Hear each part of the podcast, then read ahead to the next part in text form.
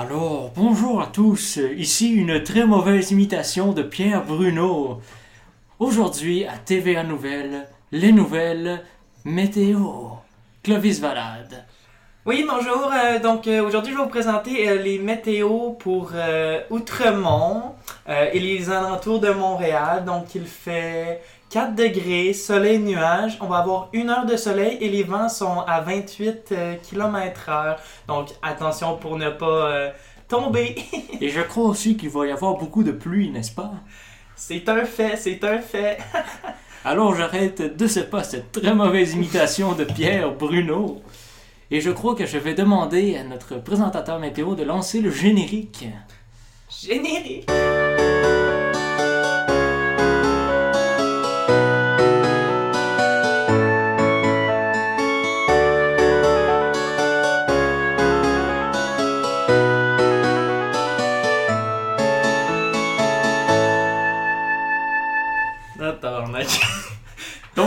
Bonjour à tous, euh, bienvenue pour ce nouvel épisode du Balado. On est désolé pour cette intro euh, un petit peu pénible, là, mais en espérant que ça peut être drôle dans le ridicule de la situation.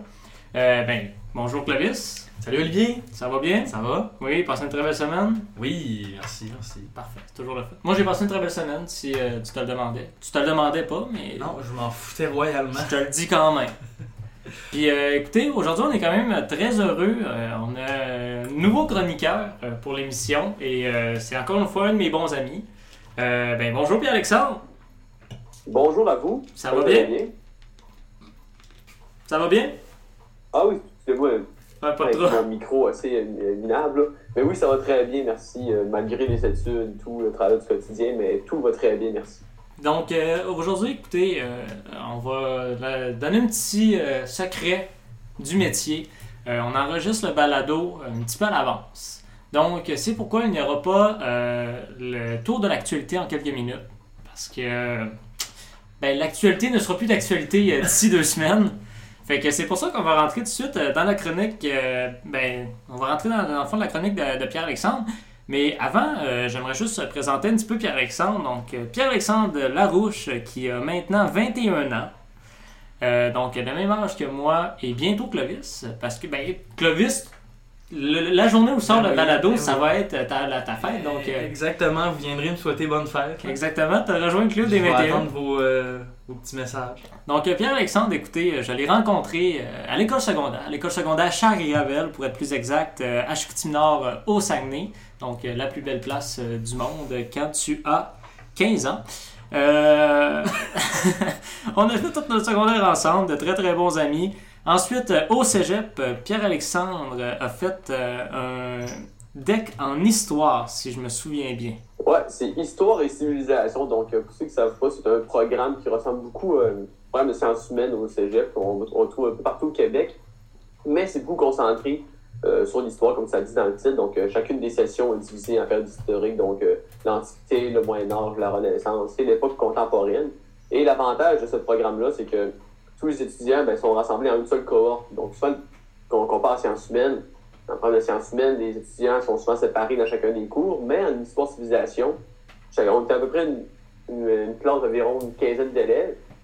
Ça a diminué malheureusement au fil des sessions, mais quand même, on était la même petite gang qui, se- qui, qui, qui continuait à suivre les mêmes cours au fil des sessions. Donc, ça crée une vraie camaraderie entre eux. Donc, ça que Une espèce d'ambiance de, de technique, un peu, si on peut dire ça comme ça. C'est ça, c'est un peu comme une. ça ben, un peu le même espèce d'ambiance qu'une technique, mais c'est un, un, un deck. Mais à la fin de ton cégep, tu peux pas aller travailler tout de suite. Faut que... Non, Tu comme humaines, malheureusement, ça n'a pas, le ça n'a pas des opportunités sur le marché du travail, donc il faut poursuivre à l'université. Euh, ensuite, euh, justement, ben, tu as poursuivi à l'université, euh, à l'UQAC, donc l'Université du Québec à Chicoutimi, euh, même université où euh, étudie présentement Vincent Bélanger, qui est notre Ouais. chroniqueur régional. Euh, donc, tu as fait, euh, commencé avec le bac en histoire euh, durant un an, et puis là, tu fais en ce moment, euh, non, enseignement en histoire. Désolé. euh, j'étais- au baccalauréat en enseignement Ouais. au secondaire, en l'univers social, donc j'étais pas en histoire, donc c'est deux choses complètement différentes. Souvent, les gens euh, confondent les deux, donc baccalauréat en histoire et baccalauréat en enseignement. Donc euh, oui, j'étais en enseignement comme Vincent, mais vous savez, Vincent est en enseignement du primaire. Ouais. Moi, j'étais au secondaire. Et disons que mon expérience n'a pas été aussi euh, radieuse et joviale que celle de Vincent. donc, moi, j'ai fait, j'ai fait un, un stage en secondaire 4 à, à l'école secondaire Dominique Racine. Donc, j'aimais, j'aimais ça un peu qu'on euh, discuter avec les jeunes, mais disons qu'enseigner devant la classe, souvent, je me trouvais un peu plus limité. euh. donc, souvent, c'est des périodes, c'est plus court, on peut pas approfondir davantage. Mhm. Et donc, j'ai eu un, un certain malaise vis-à-vis euh, du stage en enseignement. Donc, après euh, un an d'études, j'ai décidé de, de quitter l'enseignement. Mais Et toujours là- du respect pour cette discipline. J'ai encore beaucoup d'amis dans ce domaine-là. Puis c'est vraiment c'est un métier qui est essentiel dans la société. C'est juste que c'était pas ma place pour moi. Mhm. Et puis là, maintenant, euh, je pense que tu es pas mal plus à ta place, puis c'est en lien aussi avec la chronique que tu vas faire. Euh, parce que là, en ce moment, tu fais le certificat euh, en sciences politiques euh, à l'UCAC. Et là, euh, l'année prochaine aussi, tu t'en viens faire euh, le baccalauréat en communication journalistique ici même à Montréal, à l'UCAM, donc où nous sommes présentement, moi et Clovis. J'espère, parce que c'est quand même un programme qui est assez contingenté. Donc, c'est 300 demandes d'admission pour 60 admis. Donc, euh, c'est assez contingenté. Euh, Il y a des examens d'entrée, des entrevues qu'il faut passer. Mais euh, je suis quand même optimiste dans mes chances pour, euh, pour essayer de parvenir à ce programme-là que je souhaite de tout cœur. Parce qu'en ce moment, sciences politiques, c'est temporaire. C'est vraiment parce que j'avais dépassé dès l'inscription l'année passée. Mais euh, j'aime quand même ça, sciences politiques. J'ai rencontré des gens qui sont formidables. Ça- en plus, j'ai beaucoup d'amis français, puis ça va faire beaucoup un lien avec la chronique qu'on va parler d'aujourd'hui avec euh, le populisme. Oui. Parfait. On est désolé en passant pour la petite clochette, c'est euh, c'est le chat de notre coloc qui se promène un peu partout. Là. Fait qu'on l'entend un petit peu dans le micro, on s'excuse, mais on n'est pas encore euh, professionnel comme balado. Je vais mettre une photo d'elle sur euh, Ouais. Instagram puis Facebook. Fait Ça- venez vous abonner, vous ça voir peut-être nous aider à- augmenter un petit peu no- notre popularité sur les réseaux sociaux. Donc, ben écoutez, c'est euh, ce qui conclut ben, pour la présentation de Alexandre. Euh, ben, on va vous dire aussi comment est-ce qu'on s'est rencontrés, moi puis Alexandre. Je pense que c'est quand même une bonne anecdote à compter. Euh, je... Ce qu'il faut savoir, c'est qu'à la bibliothèque de Chagravel, il y avait des petites tables d'échecs euh, à l'entrée. Et euh, j'étais devant un jeu d'échecs. Et Pierre-Alexandre est venu me demander, euh, avec sa voix euh, douce et suave euh, de 12 ans, euh, est-ce que je peux venir jouer aux échecs avec toi? Et moi, euh, étant donné que j'avais déjà eu ma puberté euh, bien avant ça, euh, je lui ai répondu Ben oui! Et là, a commencé une bonne amitié qui se poursuit encore aujourd'hui. Donc, Il y a un petit point à ajouter sur cette anecdote-là, la partie d'échecs.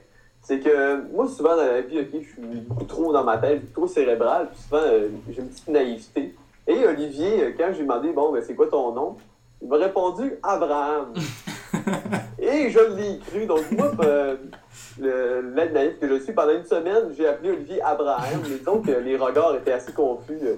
Donc, j'arrivais à la bibliothèque, hey, salut Abraham. Tout le monde me regardait étrange, mais c'est pas son nom. Ça m'a pris une semaine à comprendre que c'était euh, Olivier. Donc, euh, voilà. mais c'est un gars que je fais encore. un euh, ratoureux. c'est un, gars- c'est un gars que je fais encore aujourd'hui qui me fait bien rire. C'est toujours drôle de sortir un faux nom ou euh, même que tu fais une réservation. là. Ouais, ouais, Capitaine Crochet. Ouais. Ben non, souvent j'utilise comme euh, Abraham, tu sais, des, des noms Ouais. pour- qui, qui sonnent un petit peu bizarres pour ma personnalité, pour mon âge, mais qui peuvent passer comme euh, Enrico Potvin. Je l'aime bien ce nom-là. Ok, sinon tu peux essayer Mom Boucher.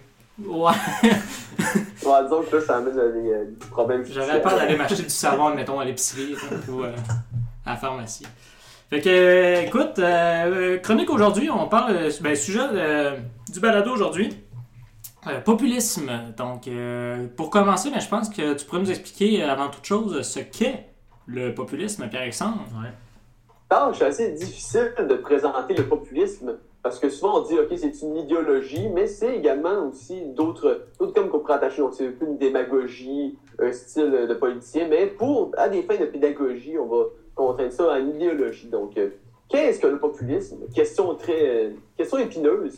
Donc euh, pour la première définition je me suis basé sur celle de- du site Perspective Monde de l'Université de Sherbrooke qui est en passant un endroit merveilleux pour euh, la vulgarisation euh, en sciences politiques, donc je recommande à tous nos auditeurs. Si vous, voulez, si vous avez des questions parfois sur des termes en politique qu'on entend souvent dans l'actualité, qui sont un peu confus, ben, je peux vous recommander le site de Perspective Monde de l'Université de Sherbrooke. Sinon, il y a ChatGPT aussi qui Ouais, est pas mal euh, efficace là-dessus.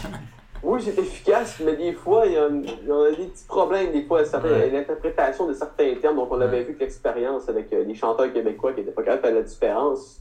Mais bon, ce sont ces digressions. Replongeons dans le populisme. Donc, je vais lire la, courte définition qu'ils ont donnée. Donc, le populisme, c'est une idéologie ou un mouvement politique qui fait la promotion du peuple via un imaginaire réel, majoritaire ou identitaire. Donc, avec le populisme, souvent, on va le voir, on va se créer une espèce de monde, un peu une espèce de, de vocabulaire autour des personnes qu'on va attaquer, qui est en développement avec un discours fondé sur une triple méfiance. Ça, c'est très important. Donc, à l'endroit de certaines élites, donc de partis, de députés, de fonctionnaires, à l'endroit d'un prétendu système caché, donc d'un complot qui trahirait les intérêts fondamentaux du peuple, et à l'endroit d'entités ou de mouvances internationales, entreprises, organisations, migration. Donc, ce qu'on peut comprendre de cette définition, c'est que le populisme, c'est une, une, idéologie où on, place, on va placer le peuple au cœur du discours et qui va être opposé aux prétendues élites qui seraient contre les intérêts de ce dit peuple.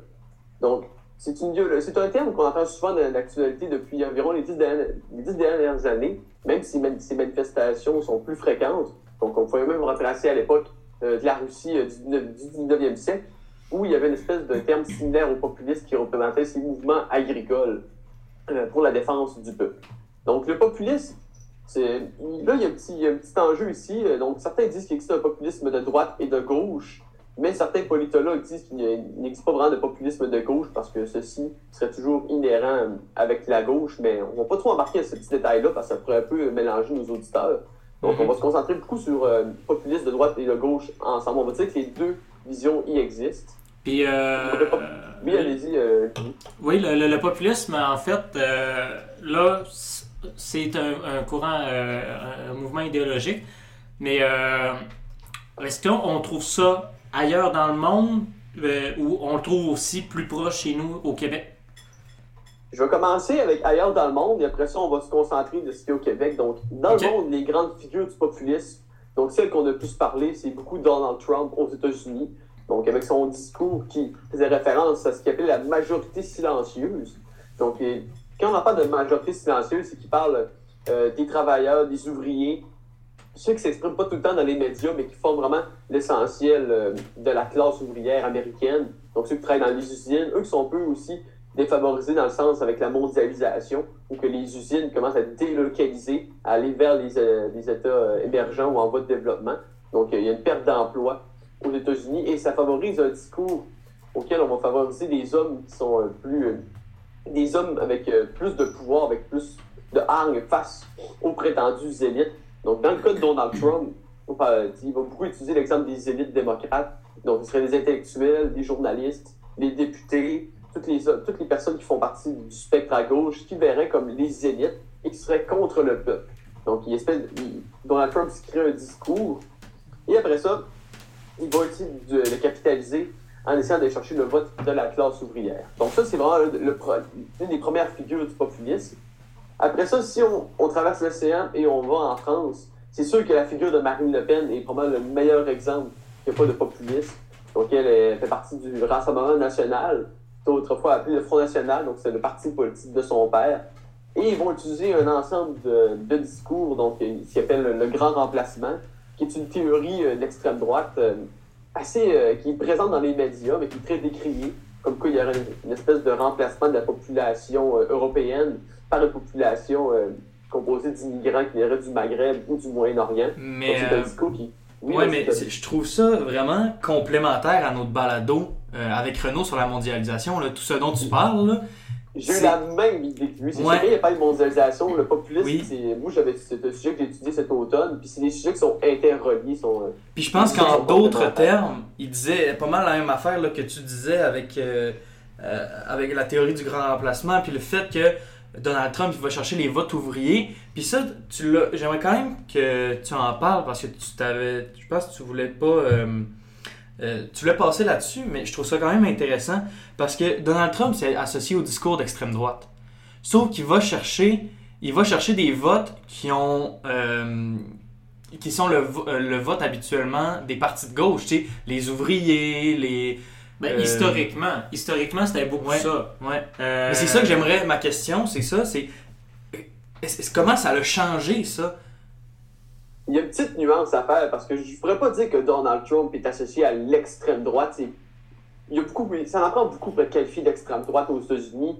que je qualifierais aux États-Unis d'extrême droite, c'est beaucoup plus des mouvements, euh, des milices comme les Proud Boys ou euh, ce qu'elle appelle la droite alternative, le alt-right, excusez-moi le terme anglais. Ça, c'est beaucoup plus avec des mouvements un peu xénophobes et euh, néo-fascistes. Ça, c'est plus des mouvements que je qualifierais d'extrême droite. Mais Euh, Donald Trump, Pour te poser la question, euh, justement, des mouvements d'extrême droite, euh, je parle juste, admettons, à David Duke, puis euh, aux- tous les mouvements racistes associés avec le, le, le Ku Klux Klan, là. ça, ça ferait-tu partie de quelque chose d'extrême droite ou parce que c'est moins politisé, ça, c'est hors catégorie? on pourrait classer tout ce qui est Ku Klux Klan, des mouvements xénophobes dans l'extrême droite, mais c'est sûr que ces mouvements-là ont plus tendance à voter pour le Parti républicain parce que c'est un parti qui est beaucoup plus à droite, axé sur les libertés individuelles aussi, et qui, malheureusement, des fois, il y a des fois des politiques qui sont un peu discriminatoires un peu contre euh, les minorités, mais ça, c'est un autre sujet qui peut être très débattable.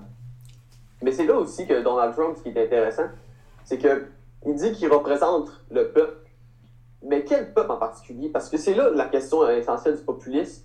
Ces dirigeants-là disent qu'ils représentent le peuple, mais ce peuple-là n'est pas nécessairement un bloc hégémonique.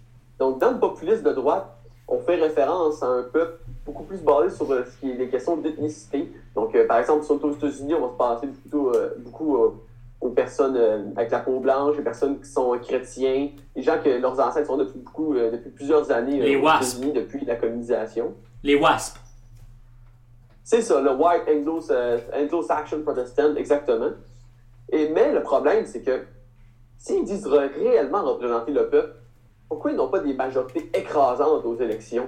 Ça, c'est une question qui est posée par Jan Werner Müller, qui est un des plus grands spécialistes au populisme. Donc, c'est un, un politologue allemand, professeur à l'Université de Princeton aux États-Unis, et récemment qui avait donné une entrevue au Devoir, puis qui avait émis cette question-là. Pourquoi il n'y a pas de majorité écrasante aux élections euh, avec les partis populistes? Parce que Donald Trump, en 2016, il faut se le rappeler, il n'a pas gagné le vote populaire. C'est Hillary Clinton qui a une majorité au vote populaire, mais dû au système électoral et euh, comment les, les, les, les, comtés sont divisés aux États-Unis, c'est Donald Trump qui l'a gagné grâce au vote agricole, le vote qui vient de la majorité, euh, de la majorité silencieuse. C'est pas mal le même problème aussi qu'on au Québec, puis qui est beaucoup décrié aussi par euh, ben, les partis, je vais dire minoritaires, là, mais les partis qui. euh, ben, autres que la CAQ, là. je pense que c'est mieux de dire ça de même, là. mais autres que la CAQ, toutes les partis aussi au Québec euh, l'ont décrié, cette ce, ce- ce moyen de d'élire euh, les, les représentants du peuple, comme on dit, là, le fait que c'est quand même assez discriminatoire, dans le sens où la CAQ a remporté vraiment beaucoup plus de pouvoir que ce que elle aurait dû en avoir selon les votes. 80% des sièges, alors qu'elle a 40% des voix. C'est ça. Quelque chose comme ça. là. Donc c'est un problème aussi qu'on a au Québec. Mhm. Ça, c'est une distorsion électorale qu'on pourrait noter également. Ça, c'est c'est présent dans beaucoup de pays. Si on retourne en France, par exemple, le système électoral euh, présidentiel à deux tours, certains disent que oui, on donne une certaine légitimité parce que en- comment ça marche en France, ceux qui ne sont, pas, euh, qui sont pas habitués, c'est que le- il y a deux tours à l'élection présidentielle. Donc, le premier tour, euh, il y a tous les candidats, tous les partis qui, sont, qui peuvent euh, présenter des candidats, euh, qui peuvent présenter euh, un candidat à la présidentielle. Et les deux meilleurs partis, ceux qui ont les deux partis qui ont les meilleurs résultats, donc dans la dernière élection, par exemple, c'était euh, Marine Le Pen et euh, euh, Emmanuel Macron. ben c'est ceux qui vont pouvoir aller au deuxième tour. Et après ça, on va pouvoir voter pour soit l'un ou l'autre des candidats. Donc, on donne une certaine légitimité euh, à celui qui, qui le remporte, parce que même s'il n'a pas même si au premier tour, on va dire, par exemple, Emmanuel Macron n'a eu que 25% du vote, mais au deuxième tour, il y a eu 56% des votes, on donne une certaine légitimité. Mais c'est décrié par, euh, certaines, par certaines personnes, notamment lorsqu'il va y avoir le tour des législatives. Donc, en ce moment, en France, c'est un gouvernement minoritaire à l'Assemblée nationale. Donc, c'est pour ça que peut-être qu'on va plutôt pouvoir en aborder euh, tout à l'heure avec euh, la question de la réforme des retraites, parce qu'il y a avec le populisme aussi. Et de, c'est également aussi de la légitimité euh, des élections. Parce que c'est un autre problème aussi qui est abordé par les, euh, les défenseurs du populisme, c'est que finalement, le peuple a perdu de son pouvoir dû à la mondialisation, Mm. donc le thème que vous avez abordé avec Renaud. Mm. C'est qu'avec la mondialisation, avec la délocalisation des entreprises, avec des politiques par les gouvernements qui favorisent le libre-échange, euh, le commerce international, eh bien, on voit qu'il y a une perte de souveraineté des États. Puis C'est c'est là-dessus qu'il faut vraiment axer, qu'il y a un point qui est important, c'est la perte de souveraineté. Parce qu'on voit que les, la population perçoit que les élites sont beaucoup plus en faveur des, euh, des multinationales et, des, des euh, de ces firmes-là. Parce que dans, dans l'économie euh, politique internationale, tous les États cherchent à avoir le plus de firmes nationales, de firmes multinationales, pardon, sur son territoire. Et là, le peuple voit qu'il y a une perte de souveraineté. Donc, en Europe, par exemple, avec la France, ce qui est, ce qui est intéressant, c'est que depuis 1993, il y a eu ce qu'on appelle le traité de Maastricht, qui est un peu le, le traité qui, qui, qui donne naissance à l'Union européenne. Et là, ben l'Union européenne, c'est un, un, gros débat de savoir est-ce que il y a des lois qui sont votées à l'Union européenne, également aussi s'il y a un Parlement européen. Puis les États, ben, les euh, défenseurs populistes disent qu'ils ont une perte de, de souveraineté dû au fait que l'Union européenne prend des décisions à la place des États. Donc, c'est pour ça qu'il y a beaucoup de mouvements populistes en Europe veulent sortir de l'Union européenne. Puis la meilleure manifestation de cela, c'est le Brexit avec Boris Johnson. Donc, euh, à la base, c'était pas lui, c'était euh, David Cameron, mais il a dû démissionner. Mais Pierre-Alexandre, tu penses-tu que. Parce que là, ça me fait penser à de quoi ce que tu dis, mais on pourrait-tu essayer de faire une espèce de parallèle avec ça, avec euh, la souveraineté du Québec, l'idéologie de la souveraineté du Québec, du fait que le Canada est, est une fédération plus qu'un pays uni, si je peux dire ça comme ça. Puis le Québec a quand même aussi ben, c'est plus juste maintenant le Québec, il y a aussi euh, l'Alberta qui veut euh, tranquillement se séparer du reste de la, Confédération canadienne. Fait qu'on peut-tu essayer de faire une espèce de parallèle avec ça? Olivier, juste te rappeler, la souveraineté du Québec, là, ça date des Patriotes en 1832. Est-ce qu'à ce, moment-là, il y avait la mondialisation? Non. Après ça, dans les années 60-70, quand c'est revenu, est-ce qu'il y avait la mondialisation? Non, pas encore. Donc je pense que c'est vraiment plus être intrinsèque à la différence québécoise puis au fait qu'on est peut-être encore une certaine d'une certaine sorte de colonie. Mais je veux dire, avec la mondialisation, la mondialisation est pas mal arrivée en même temps aussi que l'Union européenne. Mais, oui, avec l'Union européenne, ce qu'il disait, ça fait du sens. Mais quand tu essayes de le dire avec le Québec, en tout cas, je vais laisser, j'aimerais ça savoir, Alex, euh, qu'est-ce que tu en penses. Mais... Je, suis davantage d'accord avec la thèse de, de Clovis parce que le, mouvement souverainiste québécois va pas se sens ben, parce que le Québec n'a jamais été euh, un pays. Donc, avec l'exemple de la France, c'est que la France a une souveraineté parce que c'est un État souverain, c'est un État qui, qui est capable de prendre ses propres décisions internationales et sur son territoire, tandis que le Québec n'est pas réellement un, c'est pas un État à, part entière, c'est une province. Donc, on peut pas vraiment associer la, la, perte de souveraineté parce qu'il n'y a jamais, il a jamais eu de, souveraineté mm. pour l'État québécois. Donc, c'est dur de faire un paradoxe. Mais la question est quand même intéressante à poser. Donc, mm. euh, là-dessus, c'est c'est beaucoup plus complexe. Je donne des points de, de, participation. Mais euh, moi, là, c'est ça que tu disais, là. Euh, euh, dans, le fond, là, tu as comme répondu un peu à ma question. Est-ce que ça vient pas de soi, le populisme? C'est pas comme un mouvement naturel, humain, qui serait une réaction à quelque chose. Donc là, la, la délocalisation due à la mondialisation. Mais souvent, les partis puis les médias essayent de délégitimer, en tout cas moi c'est ce que j'ai remarqué, le populisme. Puis, ah, mais c'est pas des gens qui euh, sont pour la paix, c'est pas des gens qui sont pour euh, les droits, c'est pas des gens qui sont pour la démocratie. Ça essaie de les délégitimer. Puis, je me demandais si ça faisait du sens, euh, ce que je pensais. C'est très intéressant comme question. Parce que, oui, dans le populisme, souvent, ben, on va beaucoup critiquer les médias parce que les, on, ne va pas se cacher que les médias, souvent, ils ont un peu plus un. Je veux pas dire un biais, mais on dit que certains journalistes ont beaucoup plus des tendances, des, sensibilités de gauche. Donc, ils vont beaucoup plus accorder de l'importance à des sujets comme la mondialisation.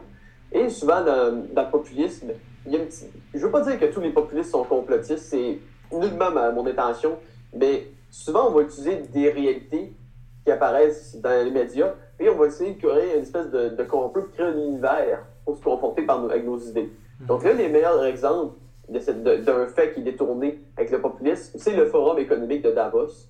Donc, euh, le Forum économique de Davos, ça regroupe euh, les, les, les, certains des plus grands chefs d'entreprise dans le monde, des anciens chefs d'État, des, euh, des, des, personnes qui sont très influentes dans le monde au niveau économique et politique, qui vont se rencontrer à Davos, en Suisse. Et c'est une espèce de, une espèce de réunion un peu secrète. Donc ça, ça alimente un peu le, une espèce de, de part de, complot, parce que le complot, l'espèce d'idée de complot est vraiment importante dans le populisme mhm. pour qu'on puisse, euh, ah ben, après ça, détester un peu les élites.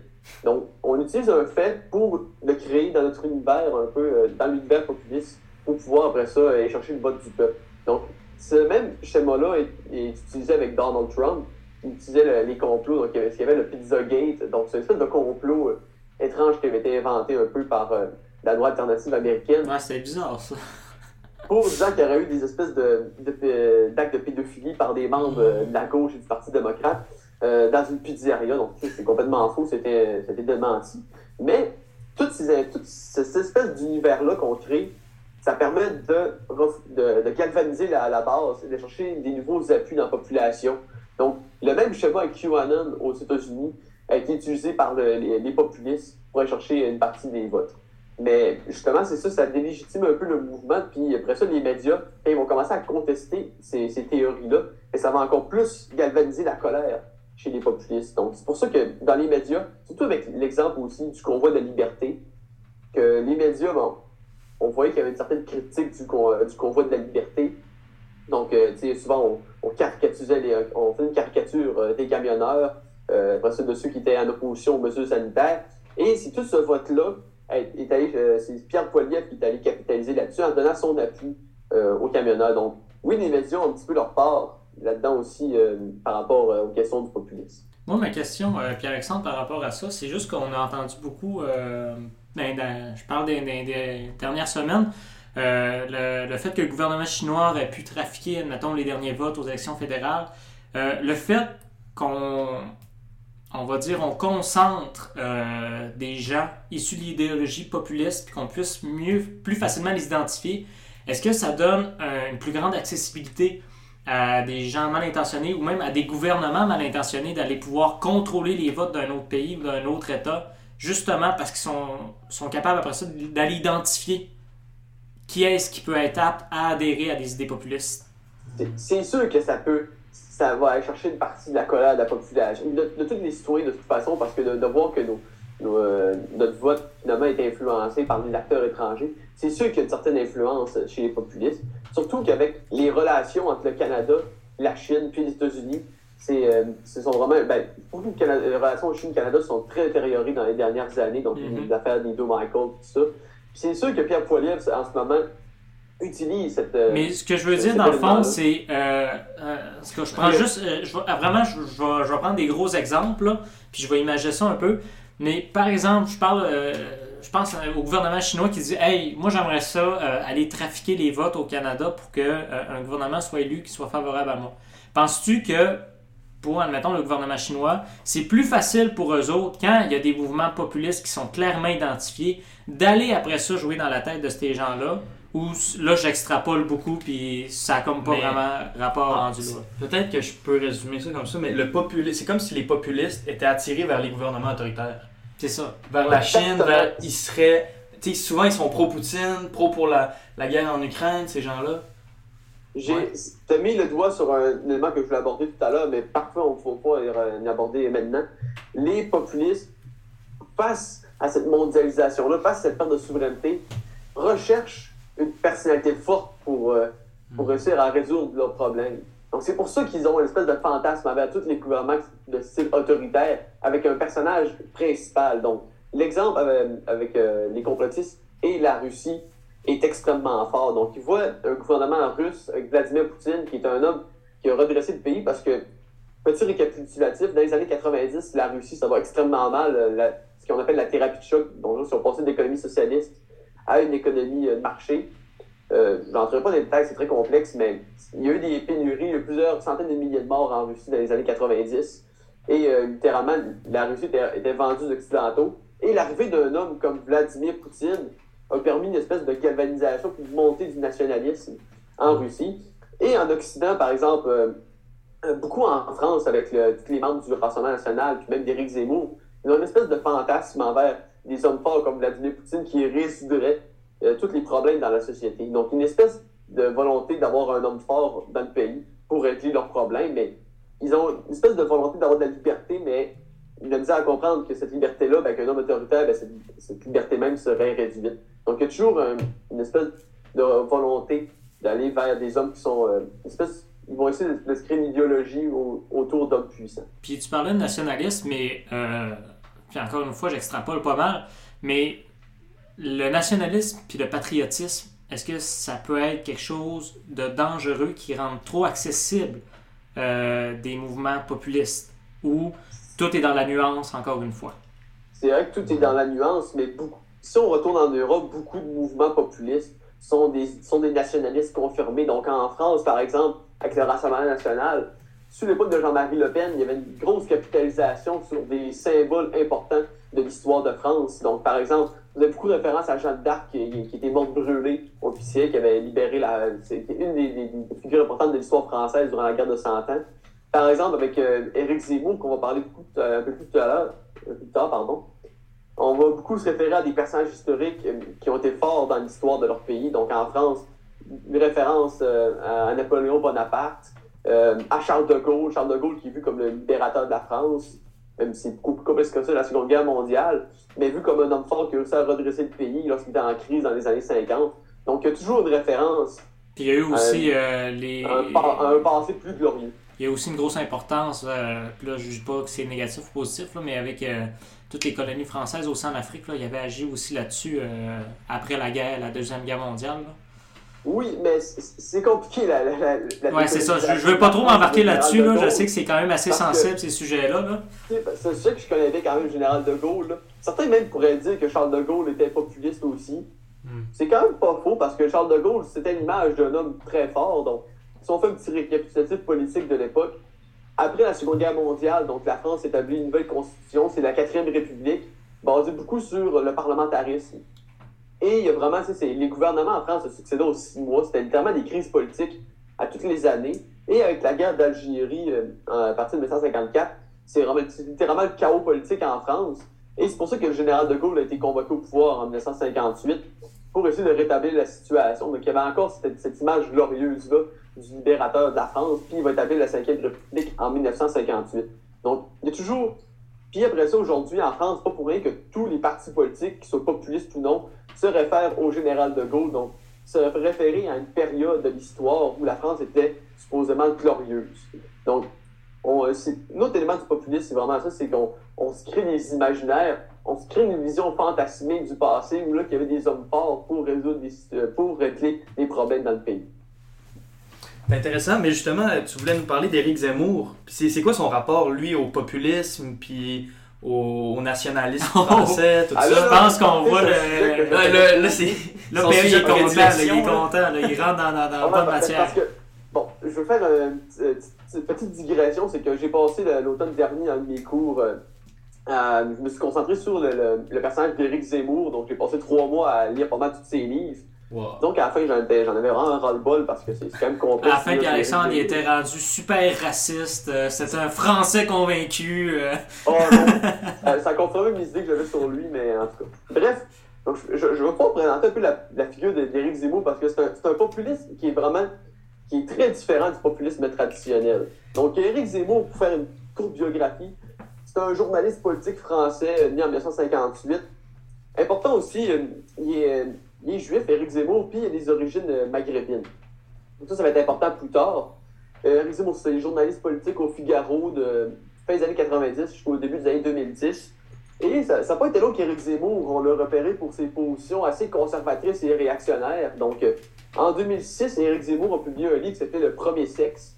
Donc, il, le titre est directement de référence au deuxième ouais, sexe de Simone de, de Beauvoir. Beauvoir. Ouais. Mais c'est un livre ouvertement masculiniste et vraiment contre le féminisme. Donc, livre qui était très décrié à l'époque, donc euh, qui, finalement, c'était quand même un succès littéraire. Donc, c'est ça, une, une espèce d'interrogation sur Eric Zemmour. Il écrit des livres qui sont proches de l'extrême droite, mais qui deviennent des succès littéraires.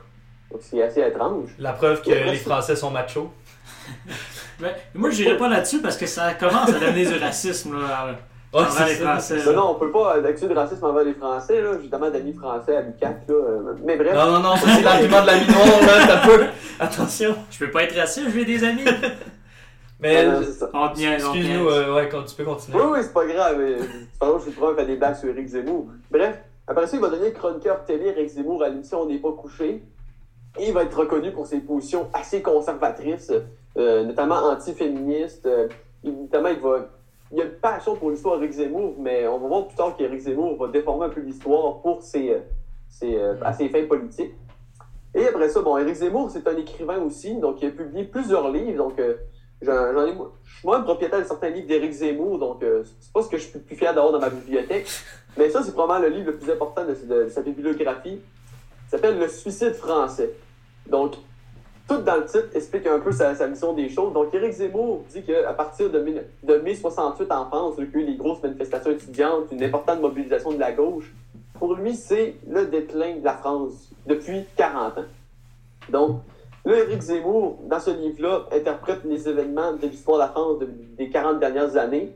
Et notamment, il y a un chapitre qui est assez fondateur pour comprendre le populisme d'Éric Zemmour. Donc, il il y a un chapitre qui, euh, qui s'adresse euh, au, euh, à l'historien Robert Paxton. Robert Paxton, c'est un historien américain. C'est l'un des premiers à avoir fouillé dans les archives de la, de la France de Vichy. Donc, lorsque c'était le gouvernement de- du, général, du maréchal Pétain qui était de connivence avec les nazis. Et Robert Paxton, c'est un des premiers à avoir démontré que le gouvernement français était ouvertement antisémite et qu'il avait pris même des initiatives avant même que le, le gouvernement nazi euh, mette des lois anti-juives en France. Puis, Éric Zemmour, lui, il dit pourquoi 95% des juifs français ont survécu durant euh, la, se- la Seconde Guerre mondiale en France? Donc, c'est quand même un sujet qui est assez point- pointilleux, sensible et complexe. Et lui va se référer à une théorie de l'extrême droite qui s'appelle la théorie du glaive et du bouclier. Comme cette théorie-là qui a été décrite par les historiens après, là, de, dès 1954, cette, thé- cette théorie-là a été décriée. Et c'est une théorie sur laquelle, euh, en France, le glaive et le bouclier. Le glaive, c'était le, général, euh, le général de Gaulle qui combattait la France contre les nazis directement. Et le bouclier, c'était le maréchal Pétain qui protégeait la France contre les nazis. Donc, c'était... Puis lui, Zemmour a réussi, par des, euh, des procédés intellectuels assez douteux, à modifier un peu l'interprétation de l'histoire de France pour légitimer le maréchal Pétain. Donc, on voit déjà le premier gros problème, un des premiers gros problèmes de- d'Éric Zemmour, c'est qu'il va être ré- réinterpréter l'histoire de France. Puis euh, juste pour Pour l'expliquer pour essayer aussi, euh, des actes euh, qui sont assez ineff- des, des- des moments assez terribles dans l'histoire de ce pays. puis juste pour expliquer aussi pourquoi, ce que, parce que je l'avais euh, entendu. Puis euh, lui, ce qu'il expliquait justement, euh, puis tu me contrediras si euh, j'ai tort, mais ce qu'il disait, c'était que euh, le général Pétain avait euh, volontairement envoyé des Juifs à l'Allemagne nazie pour envoyer dans les camps de concentration, mais que c'était justement euh, des Juifs euh, d'une autre euh, origine que française. Donc c'est comme ça qu'il aurait pu sauver les Juifs français en quelque sorte. C'était en envoyant des Juifs d'une autre nationalité. Mais là, euh, on le sait que c'est comme... des- des- les historiens ont démonté cette thèse-là, puis ça a vraiment suscité une polémique. Mais néanmoins, cette Il est bon polémique-là fait en sorte qu'Éric Zemmour a pu vendre 500 000 exemplaires de son livre, qui est un réel best-seller en France. Et après ça, des années suivantes, il va, on va continuer à. Est-ce que c'est un euh, coup de cœur renombré? Non, malheureusement, tant mieux. non, non, non. Justement, c'est pas un coup de cœur renombré. Que c'est tellement. Il y a beaucoup de technicalités sur la politique française qu'on n'est pas très au courant ici, puis que c'est assez complexe. Mais bref, et Éric Zemmour, en 2021, va publier ce livre-ci qui s'appelle La France n'a pas dit son dernier mot. Et beau. intéressant, Il, il- il- la il- couverture du livre reprend exactement celle du livre Make, euh, Make America Great Again de Donald Trump. Donc, euh, sur le livre de Donald Trump, on voyait le- euh, Donald Trump et le drapeau américain. Et Eric Zemmour a copié le même schéma pour son livre. Mais la photo est belle, par exemple. Une belle couverture. Zemmour, il a, il a de l'air d'un personnage euh, de film. euh, euh, d'un- méchant dans un film, là. Excusez, mais. Ah, Monsieur On, comment- on juge, ouais, on juge au, euh, Ouais, euh, au physique, là, mais. idée au lieu de son apparence, là, mais avec ce livre-là, on va dire, en France, on sait qu'Éric Zemmour va se présenter à l'élection présidentielle. Ça se sent dès les premières pages du livre. Et en 2020, euh, en le fin novembre 2021, Éric Zemmour lance une vidéo pour se présenter à l'élection présidentielle. Et là, on voit la, une des, des, des formes les plus classiques de populisme. Il, il se crée un décor similaire à celui de l'appel du 18 juin du général de Gaulle. Donc, euh, lorsque le général de Gaulle était à Londres, il a fait un appel contre le maréchal Pétain et euh, a continué le combat en France en 1940, mais Éric Zemmour va créer la même, la même pièce avec, avec euh, des étagères, avec des livres, le même micro, la même posture, le même angle de caméra que le général de Gaulle. Donc, tout est dans l'image pour se référer à un homme puissant, donc à une puissance, à une forme autoritaire qui était le général de Gaulle. Et Éric Zemmour va commencer euh, sa vidéo en montrant que la France est un peu une espèce de, de guerre civile, qu'il y a des problèmes d'immigration. Donc, il, va, il essaie de mettre une image assez sombre de la France et il se positionne comme homme providentiel pour régler tous les problèmes de celle-ci. Donc, on est littéralement dans un populisme qui est classique Donc, un homme providentiel qui va régler tous les problèmes de la France. Puis même juste dans la musique, euh, me semble, parce que Oui, je, l'avais analysé un peu aussi. Donc, une musique qui est assez tragique. Donc, euh, c'est. Littéralement, dans cette, cette vidéo-là, t'es, euh, t'es supprimé de YouTube. Là, elle est quand même Ah, difficile à ouais. trouver aujourd'hui, mais euh, bon. Parce qu'il y a eu des problèmes de droit d'auteur envers le Beethoven, même s'il est décédé. Mais bref, Éric Zemmour va se présenter à l'élection présidentielle. Il va même parfois, à certaines semaines, atteindre les 19% donc même être éli- éligible au deuxième tour. Et euh, avec la guerre en Ukraine, donc, c'est là que les appuis à Éric Zemmour vont chuter parce que Éric Zemmour, dans le passé, était ouvertement euh, pro-Poutine et même il y avait une espèce de vision euh, angélique de la Russie. Et euh, finalement, ben, il va réussir à faire 7% à l'élection présidentielle, donc il va finir quatrième. Donc, euh, quand même, pour un parti, qui a, il a créé son propre parti Reconquête en 2021, pour un parti que c'est sa première élection, qui n'avait aucune base électorale, il a réussi à faire 7% c'est quand même. C'est déjà meilleur que les partis, les Républicains et le Parti Socialiste, qui sont les deux anciens partis traditionnels qui ont gouverné la France des années 70 jusqu'à aujourd'hui. Donc, même s'il est en montée, Éric Zemmour, donc il a réussi à, à se présenter au euh, deuxième tour. Mais si on se concentre davantage euh, à ce que le, populisme d'Éric Zemmour, c'est avant tout un populisme qui est assez unique parce que souvent dans le populisme, on va fustiger les intellectuels. On fait une critique de ceux-ci. On dit que les intellectuels sont de gauche. Mais le problème, c'est qu'Éric Zemmour est lui-même un intellectuel. Donc c'est un homme qui écrit, c'est un homme qui, qui, a- qui qui a théorisé euh, une, une partie de, de ses idées politiques. C'est un homme qui connaît l'histoire. Donc c'est quand même assez contradictoire de voir un intellectuel Mm. qui, euh, qui, euh, qui va défendre des idées populistes. Un membre de l'élite Mhm. qui devient populiste un peu. Mais euh, juste avant que tu. Excuse-moi, Olivier, je une petite parenthèse. Juste Ouais, pour vas-y, continuer vas-y. ce que dit. C'est que Éric Zemmour est un membre de l'élite. Mm. En France, lorsqu'on fait ce, le- ce qu'on appelle l'Institut de sciences politiques, donc Sciences Po, à Paris, on fait partie de l'élite. C'est un journaliste qui faisait des centaines de milliers de dollars par année. Donc, il était vraiment un membre de l'élite en France. Euh, ce que je c'est voulais la- juste te demander, par exemple, c'est, tu as dit justement, il y a quand même une bonne connaissance de l'histoire. Moi, ma question, c'est, est-ce qu'il y a une certaine ignorance de l'histoire pour pouvoir justement réinventer une l'histoire de même, ou il y a une très bonne connaissance, puis il est capable d'aller modifier le souvenir collectif pour... Ouais, il interprète. Ouais, C'est la pour ses deuxième option, euh, Olivier. Donc, euh, euh, Éric Zemmour a même écrit une histoire, il a même écrit un livre sur sa vision de l'histoire de France qui est assez documenté, donc qui s'appelle Destin français, publié en 2018, si je ne m'abuse.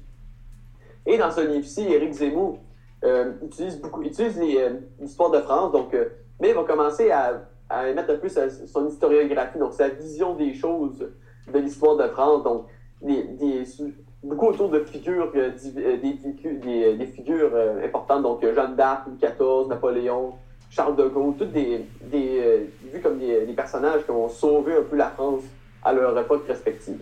Mais dans ce livre-là, il utilise le même schéma qu'avec la France de Vichy, donc il détourne des faits pour à ses fins politiques. Ok.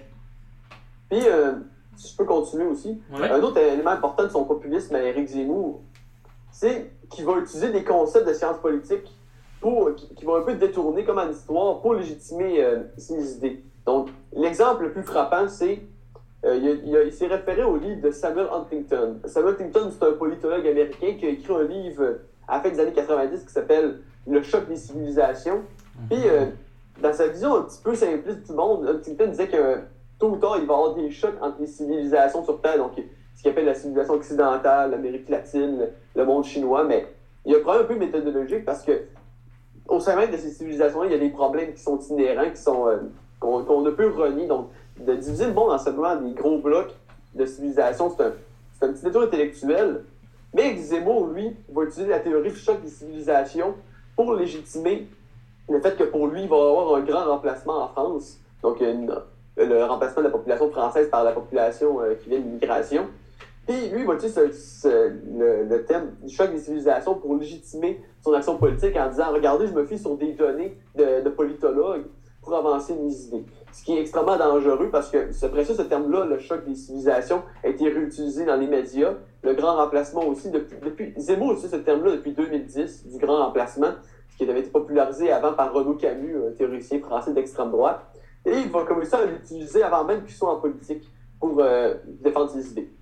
Mais écoute, c'est vraiment intéressant euh, ce que tu dis, qu'est-ce qui se passe en France. Puis là, tu parles d'Éric Zemmour, puis admettons, on peut aussi prendre Marine Le Pen dans, cette, euh, dans ce groupe-là, je pense, pour décrire les populistes français. Puis ces gens-là se décrivent eux-mêmes comme des nationalistes français aussi. Puis là, ma C'est question. Conservateur, ouais, important. Ouais, euh, je voulais revenir ici. La CAQ se dit nationaliste. Est-ce qu'on peut euh, faire un parallèle avec le nalis- nationaliste français puis le nationaliste québécois ou c'est totalement trompeur puis sont totalement différents? Ah, ça, c'est. Ça, c'est un point que je voulais aborder, ça aussi. Est-ce qu'au Québec, il y a des formes de populisme? La question de savoir si la CAQ est un, est un parti populiste, c'est difficile à dire. On peut dire que dans le passé, ça avait l'air plus évident quand il n'était pas au pouvoir, donc il pouvait défendre les idées qu'il voulait. Mais je retiens des petites citations de François Legault de la dernière élection pour euh, euh, essayer de mettre un petit peu la lumière là-dessus. Donc, une des phrases que François Legault a dit, c'est, je le cite, à part quelques intellectuels, le changement de mode de scrutin, ça n'intéresse n'intéresse pas les Québécois. Donc, si on attaque les élites intellectuelles, autre euh, citation, on va consulter dans les prochaines semaines les gens de Rouen-Noranda. C'est eux, que- c'est eux autres qui vont décider, pas les gens de Montréal.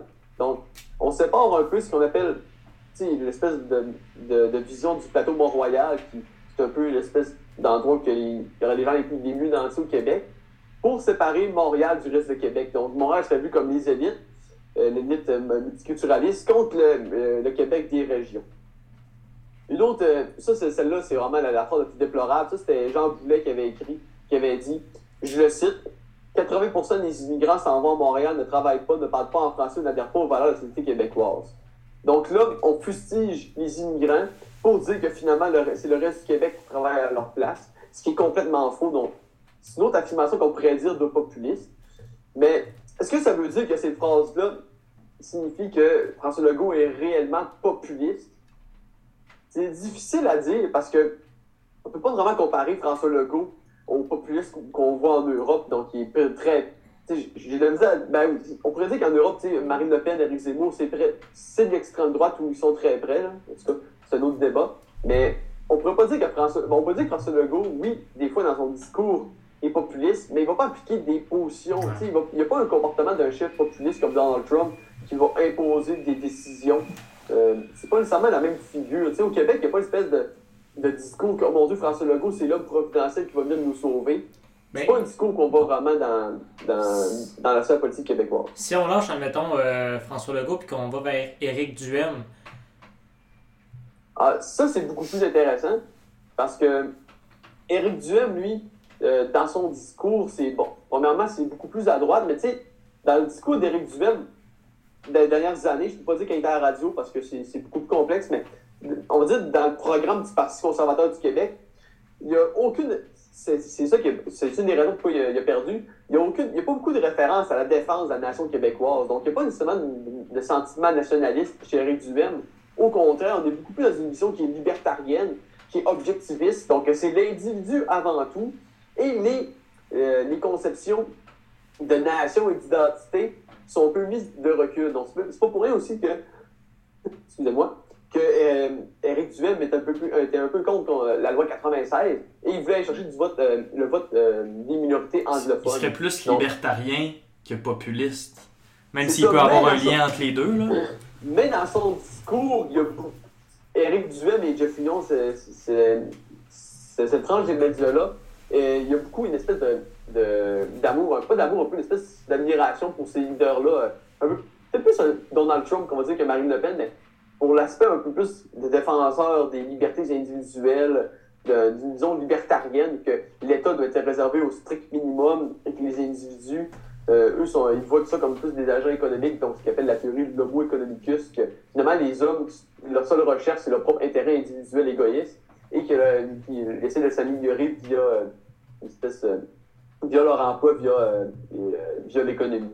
Donc, si je dire qu'il y a des tendances populistes, mais c'est pas vraiment un vrai populisme comme à l'européenne un peu. Si je veux, admettons, euh, juste vulgariser ça un peu, pour qu'il y ait du populisme, il faut nécessairement qu'il y ait euh, du nationalisme ou une espèce de mise en, en commun vers un objectif euh, commun. Ben, c'est ça, parce que, ben, en même temps, Éric Duhem, il va fustiger les élites, donc il fustige beaucoup ce qui est les élites mon- du plateau Mont-Royal. Ouais. Après ça, tu sais, il y a une valorisation un peu du peuple, mais pas seulement d'identité, vraiment plus du peuple comme les individus du Québec. Mais c'est parce que on peut. C'est difficile de dire que c'est obligatoire parce que les seules formes de populisme qu'on voit ben, en ce moment, c'est des formes qui sont beaucoup attachées à un, certain nationalisme. Mais en même temps, c'est là qu'on pourrait faire un peu parallèle au populisme de gauche. Donc, dans le populisme de gauche, c'est un peu une espèce de vision marxiste des choses parce que le peuple, c'est pas nécessairement une identité, mais c'est beaucoup plus une classe. Donc, on opposerait une classe ouvrière face à une bourgeoisie mondialisée qui est leur seul but, c'est l'accumulation du capital. Donc, c'est un une espèce de vision marxiste des choses dans le populisme de gauche. Donc, les figures de celle-ci, on pourrait Bernie Sanders aux États-Unis, c'est une des plus grandes formes de populisme de gauche. Jean-Luc Mélenchon en France, c'est mal la, la figure la plus, euh, la plus prépondérante dans les médias qu'on voit en ce moment euh, en France en ce qui a trait au, populisme de gauche. Monsieur pas content.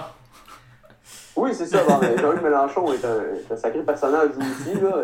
Utilisation d'hologrammes dans ses discours. Euh, Disons qu'il y a, il y a- lui aussi, il a son propre lexique. Quand lui il parle de. Tu sais, lui, il on voit, on a Éric Zemmour et Marine Le Pen qui sont contre l'immigration. Et on a Jean-Luc Mélenchon qui embrasse l'immigration et qui parle de la créolisation de la France. Et lui, il embrasse ça, puis euh, il est vraiment pour l'immigration. Donc, si on amènerait un Jean-Luc Mélenchon euh, au Québec, au Canada, il serait absolument pour le chemin Roxham, puis il dirait que ce serait un don du ciel. Oh, Ce serait euh, un libéral. C'est ça. NPD. Ben, Ça c'est c'est ça. Mélenchon, lui, vraiment pour C'est l'immigration. la couleur qui change.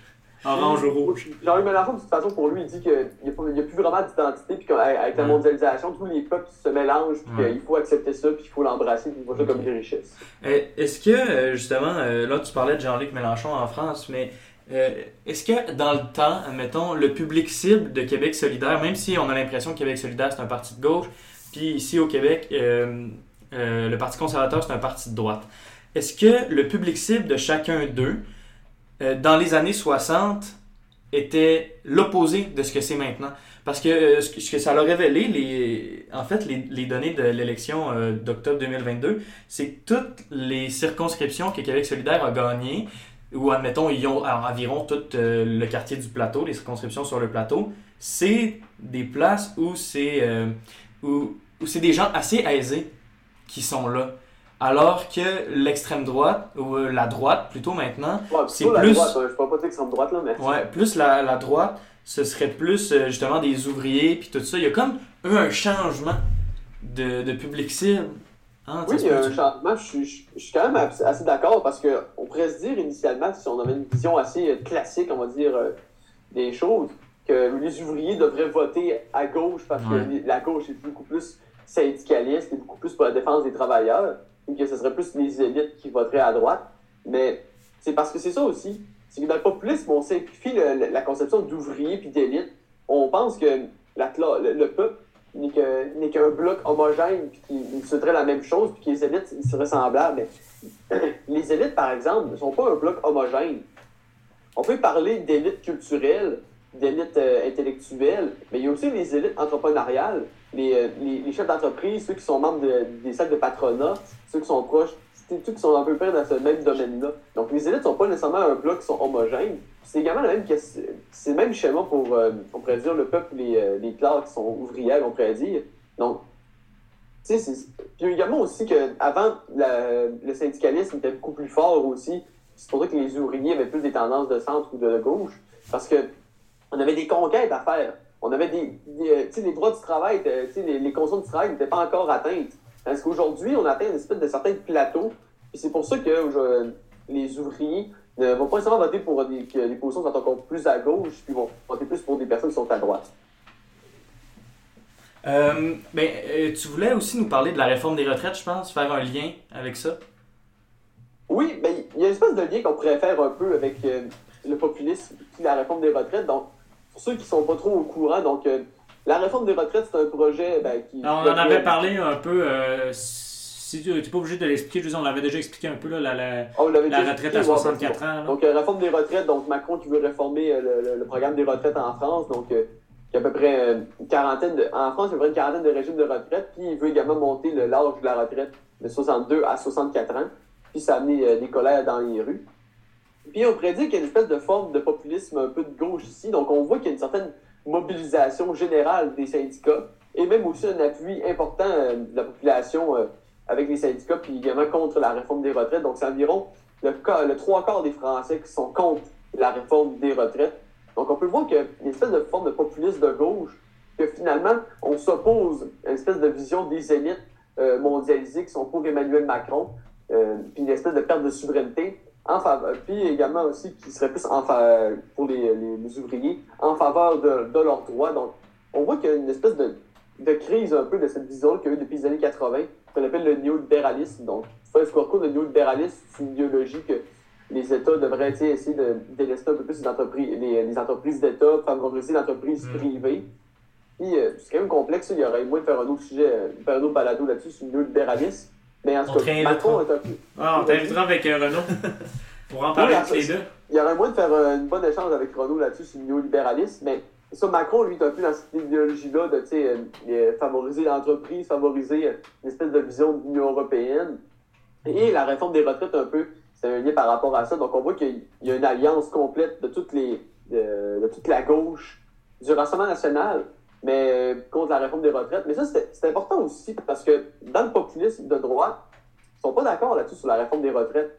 Donc, on a, on a euh, Marine Le Pen qui est contre la réforme des retraites, mais qui n'appuie pas les syndicats. Parce que dans le populisme de droite, il y a un fort sentiment anti-syndicaliste, parce que le syndicalisme est vu comme euh, un, appareil de, un appareil de gauche. Donc, on fustige un peu euh, le syndicalisme. Mais à- à- à contrario, Éric Zemmour est pour la réforme des retraites. Donc, c'est lui-même qui disait dans une entrevue euh, à l'émission à quelle époque sur France 2 que c'est lui-même qui avait proposé les 64 ans pour la réforme des retraites. Donc, euh, lui, il a embrassé ce- ce- cette réforme des retraites d'Emmanuel Macron, même si, évidemment, il va faire une critique de ce politicien. C'est un petit raccourci euh, intellectuel sûrement, mais c'est un peu comme si la gauche et la droite changeaient pour le centre et l'extrême. Le centre contre l'extrême. Oui, on- ben. Ou pas, ou pas, je sais là, Je sais pas dans quel sens que tu dis ça, genre. euh, dans quel sens que c'est extrême, là. Je sais pas si tu pourrais approfondir plus, là, ta question, là. euh. Euh... Et là là. Comment approfondir Mais j'ai la j'avais l'impression que c'était la gauche et la droite qui s'alliaient contre le gouvernement de centre qui est au pouvoir et qui veut ça. Même si tu ouais, disais- mais en même temps, c'est ça, c'est que. On va dire la gauche et l'extrême gauche, ça c'est c'est- c'est- c'est clair, euh, hors de tout doute, qui sont contre la réforme des retraites. Mais la droite est très divisée. Donc, euh, je vais pas faire une étymologie de toutes les partis de droite en France. Donc, euh, il y a les républicains qui sont la droite conservatrice traditionnelle, qui eux se disent pour la réforme des retraites, mais il y a une partie de. il, y a une frange du parti qui sont contre la réforme des retraites donc qui rejoindrait plus les, les rangs du Rassemblement national. Et c'est pour ça que euh, en France, ils ont voté le 40 euh, le- l'amendement du 49.3, parce qu'ils étaient sûrs que ça ça, ça, passe- ça n'aurait pas passé parce qu'ils ne savaient pas combien de, députés du Parti des Républicains auraient, euh, auraient rejoint la majorité présidentielle. C'est pour ça qu'ils ont adopté le 49.3 par, peur que le, euh, la, réforme des retraites soit échue et que finalement, il doit passer à autre chose. Donc, c'est ça aussi pourquoi euh, les républicains sont divisés. Puis, euh, d'informations de droite sont vraiment déchirées. Ben, tu sais, on, on a vu le Rassemblement national est pour la réforme des retraites, mais antisyndicaliste. Éric Zemmour est pour la réforme des retraites.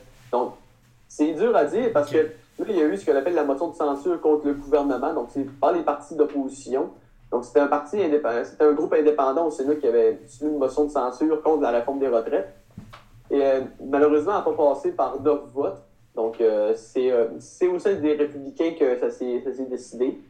Et finalement, il y avait une deuxième motion de censure euh, votée par, ben, euh, euh, adoptée par, pas adoptée, cherche mes mots, mais qui a été envoyée par le Rassemblement national de Marine Le Pen. Mais à gauche, il y a une ligne de, de partis au sein du groupe d'alliance de la lutte qui appelle en France, la NUPES, qui est l'alliance des partis de gauche en, en Assemblée nationale, qui dit que tout projet de loi adopté, qui, est, soumis par le Rassemblement national, on doit être contre, on doit, on doit voter contre. Donc, Oh. la deuxième motion de censure, c'est sûr qu'elle allait, échouer parce qu'il y, a une ligne de parti contre le Rassemblement national de Marine Le Pen. Eh ben, euh, écoute, c'est vraiment intéressant tout ce que nous- tu nous dis là. Moi, j'en ai vraiment beaucoup appris. Puis, euh, je voulais finir avec une petite question de conclusion. Je voulais savoir si le populisme, est-ce qu'on doit en avoir peur? Est-ce que c'est mal? Ça, c'est une question qui est très intéressante.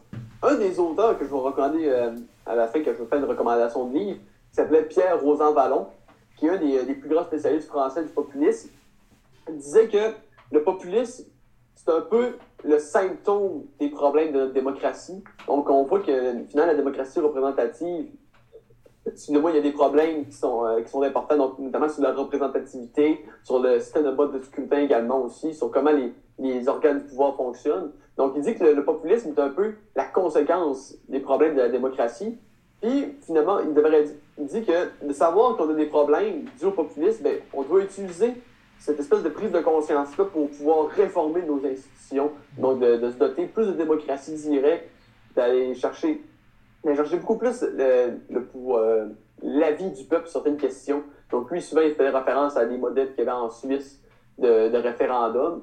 Euh, c'est ça. Donc, si on n'a pas du populisme, en même temps, si je peux vous dire, oui, il y a des gouvernants populistes, mais ça n'a pas des majorités qui sont écrasantes. Donc, Orban, oui, il est élu, mais à peu près 50-60% du vote. Donc, oui, c'est ouais. une majorité absolue, mais c'est, on peut pas dire que c'est des mouvements, c'est du 80% du vote qui vont, euh, qui vont aller à des partis populistes. Donc, oui, on peut en avoir peur parce que c'est une menace à la démocratie, mais il y aura toujours des remparts, donc d'autres partis pour faire une opposition à celle-ci. Ok. Hey, Ben, tabarouette, merci beaucoup, honnêtement. hey c'était complet, là. J'ai l'impression que je peux mourir en paix. Non, mais euh, sérieusement, merci beaucoup, Pierre-Alexandre. Euh, C'était le fun de t'avoir euh, au sein de l'émission, puis euh, d'avoir aussi un sujet qui, je pense, touche pas mal tout le monde Mhm. aussi. Euh, je- Oui, Si je peux conclure, euh, pour ceux qui sont intéressés par euh, ce sujet-là, je peux vous recommander une- euh, euh, un, nombre- un certain nombre d'ouvrages donc, sur le populisme. Donc, au pire, on Ben, mettra le lien des, euh, des ouvrages euh, sur, les réseaux, sur nos réseaux sociaux. Ouais, ouais. oui, il n'y a pas de problème. Donc, un livre que je viens juste de parler, c'est Pierre Rosan Vallon, donc le politologue français, avec son livre Le siècle du populisme. Donc, il s'intéresse beaucoup à la fin du 20e siècle et le début du 21e siècle sur les questions du populisme. Un deuxième livre, ça c'est un auteur qu'on avait abordé tout à l'heure, c'est euh, Jan Warner Müller, Qu'est-ce que le populisme? Donc aux éditions Folio. C'est probablement le livre que je vous recommande le plus. C'est un tout petit livre de 200 pages qui vraiment qui va simuler qu'est-ce que le populisme, c'est quoi ses origines, ses conséquences, puis comment on peut le combattre le populisme. Donc c'est vraiment le livre que je pourrais vous conseiller. Après ça, euh, sur la question, on va dire, d'Éric Zemmour, bon, je peux vous recommander un livre d'Éric Zemmour parce que on voit la promotion de l'extrême droite quand même, ce livre quand même coûte 30-40$, c'est quand même assez dispendieux. C'est pas un coup de cœur Renaud. de- euh, quelque chose à Olivier, ou...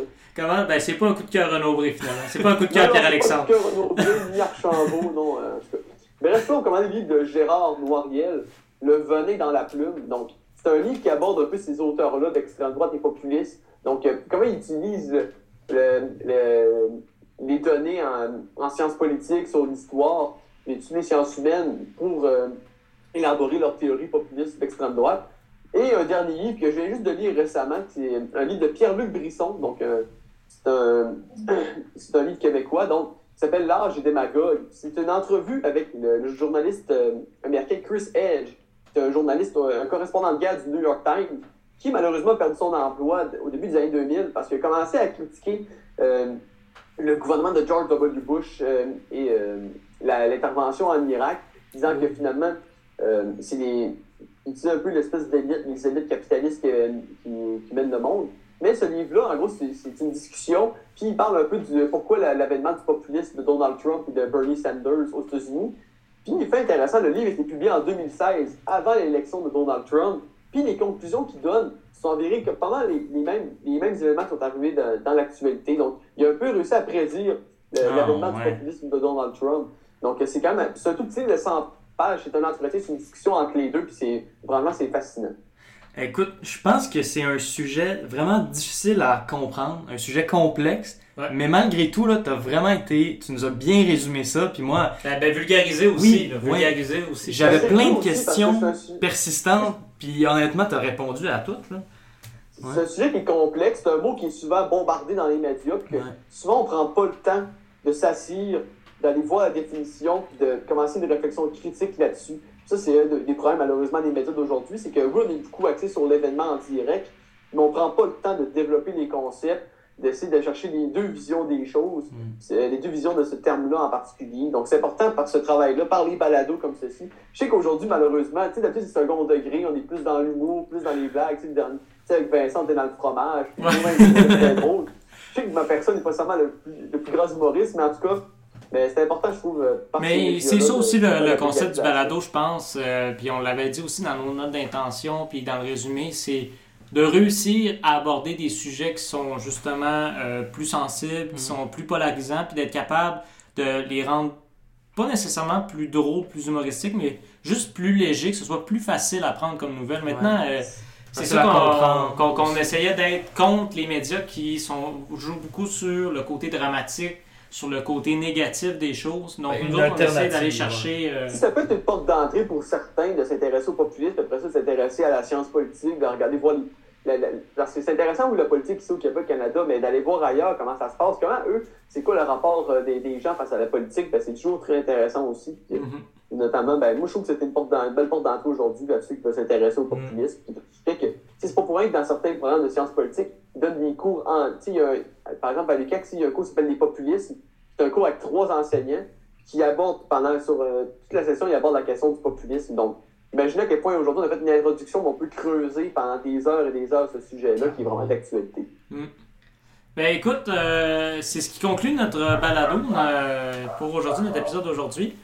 Euh, sur le populisme, Pierre-Alexandre, est-ce que les gens peuvent venir te parler sur tes réseaux sociaux ou s'ils ont des questions ou qui veulent justement discuter avec toi sur ce sujet-là? Ouais, ben disons que là, ben, mon Instagram, c'est privé, là, mais euh, sinon, ben, si vous voulez me contacter sur mon compte Facebook, euh, Pierre-Alexandre Larouche, vous pouvez le mettre dans le lien du balado, il n'y a pas de problème. Sinon, Oui, vous mettrez mon adresse courriel aussi.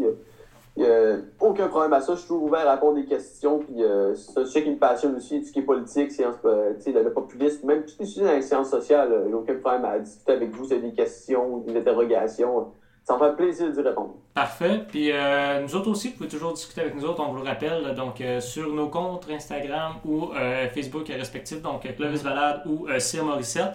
On a aussi la page Facebook et euh, la page Instagram du balado, donc euh, second degré. Et il y a toujours aussi l'adresse courriel si jamais vous voulez nous envoyer des courriels publicitaires. Donc, au second.degré.balado à commercial gmail.com. Donc, écoute, ben, je, te- je prends encore le temps, euh, sérieusement, de te remercier, Pierre-Alexandre. C'était très Ouais. intéressant comme, euh, comme chronique aujourd'hui. Bon, ben, je vous remercie beaucoup de cette, cette porte d'entrée, ça va me plaisir. Peut-être que je vais faire un autre balado avec vous, euh, on sait jamais. Ouais, t'as peu, là, t'as peu, Il est même pas sorti de la maison qui se réinvite, là. Ah ouais, moi je suis même un peu fatiguant, là. Puis, euh, ben, j'en profite aussi. Bonne fête, Clovis. Mais merci, Euh, joyeux man. 21 ans. J'espère que tu vas passer une très belle journée. Ouais. Euh, J'espère aussi. Puis, Peut-être sûrement le lendemain de veille. Sûrement qu'on va être en lendemain de veille euh, aujourd'hui, hein, Ouais. surtout qu'on avait un souper Saguenay-Jean-Noël la veille euh, Mm. chez nous. Exact. Donc euh, voilà, voilà. Ben écoutez, euh, as-tu un conseil de fin d'émission? On a souvent un conseil de fin d'émission. euh, donc, un petit euh, mot. Un petit conseil ou un petit mot. Ça Pas obligé d'être pertinent, là. Non, mais ça essaie jamais d'apprendre. La curiosité, la plus belle des qualités. là. Super. C'était vraiment pertinent. C'est oui, c'est c'est- c'est ce qu'on avait besoin. Donc euh, bonne semaine tout le monde. Bonne semaine.